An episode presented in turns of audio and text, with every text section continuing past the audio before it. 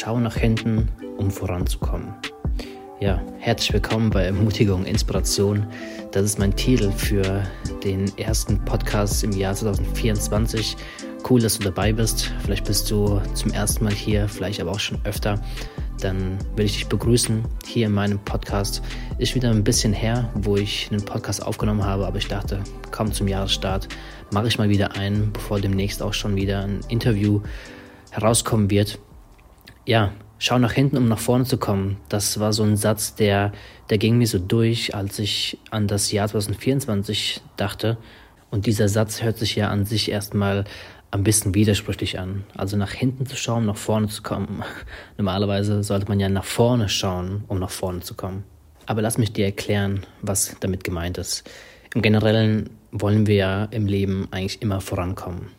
Wir hoffen auf eine bessere Zukunft, dass Dinge, die wir uns vornehmen, dass sie funktionieren, dass wir gesund bleiben oder vielleicht gesund werden, dass Ängste, die wir vielleicht haben im neuen Jahr, verschwinden, dass negative Gedanken oder Depressionen, die sich vielleicht schon echt lange mit einem mitziehen, vielleicht irgendwie in diesem Jahr in Luft auflösen oder eben irgendwas in diesem kommenden Jahr einfach passiert, was ich mir schon so lange wünsche. Aber ich glaube, dass wir nach hinten schauen müssen, um nach vorne zu kommen. Denn unsere Zukunft liegt eigentlich in unserer Vergangenheit. Was meine ich damit? Jesus sagte mal in der Bibel im Hebräerbrief 12, Vers 2, um der vor ihm liegenden Freude willen hat er das Kreuz erduldet. Die vor ihm liegende Freude willen, das bist du und ich. Er hat dich und mich gesehen, als er ans Kreuz ging und dachte sich wahrscheinlich, die sind es wert, dass ich an diesem Kreuz sterbe. Also für uns, die wir jetzt in der Zukunft liegen, bedeutet dies eigentlich, wir dürfen uns an dem hinter uns liegenden Kreuz erfreuen, denn es hat einen Einfluss auf unsere Zukunft. Oder sagen wir es mal so, es kann einen Einfluss haben auf unsere Zukunft, wenn wir das erlauben und das wollen. Denn was ist an diesem Kreuz denn eigentlich passiert? Jesus starb an diesem Kreuz nicht einfach nur, um unsere Sünden zu vergeben, sondern auch für deine Ängste, auch für deine Krankheiten, auch für deine Depression, auch für deine Schwäche und deine Trauer und dein Schmerz.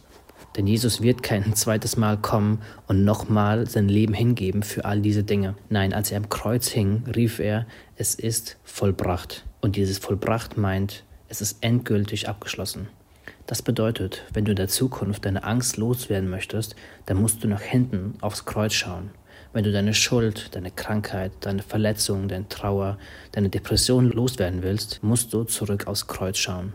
Denn dort hat Jesus für alles bezahlt.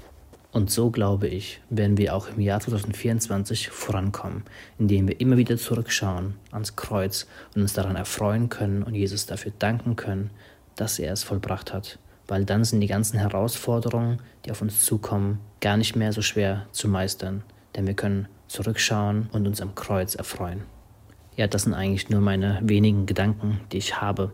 Aber lass mich bitte noch etwas tun am Ende, was ich bisher noch nie getan habe. Ich würde gerne für dich beten, wenn dich das irgendwie anspricht und du sagst, da, du hast Dinge angesprochen, die mich eigentlich betreffen, dann würde ich jetzt gerne für dich beten. Und wenn du jetzt gerade keinen ruhigen Moment hast, dann pausier doch kurz den Podcast und hör dir weiter an, wenn du einen ruhigen Moment hast. Jesus, ich danke dir für jede einzelne Person, die jetzt bei diesem Podcast zuhört und die vielleicht mit Ängsten, mit Trauer, mit Schmerz, mit Krankheit, mit Depressionen zu tun hat. Und das nicht erst seit gestern, sondern vielleicht schon seit einer längeren Zeit. Jesus, wir kommen zu dir und wir glauben, dass du am Kreuz für all diese Dinge bereits bezahlt hast. Dass du uns bereits in der Zukunft gesehen hast und gesagt hast, du freust dich, dass du für uns dein Leben gibst. Danke dafür, Jesus. Und wir beten jetzt, dass sich jede Angst auflöst, jede Krankheit jetzt geheilt wird und jede Depression sich in Luft auflöst. Jesus, danke, dass du alles neu machst. Wir vertrauen dir. Du bist ein guter Vater und du meinst es gut mit uns. Amen. Ja, cool.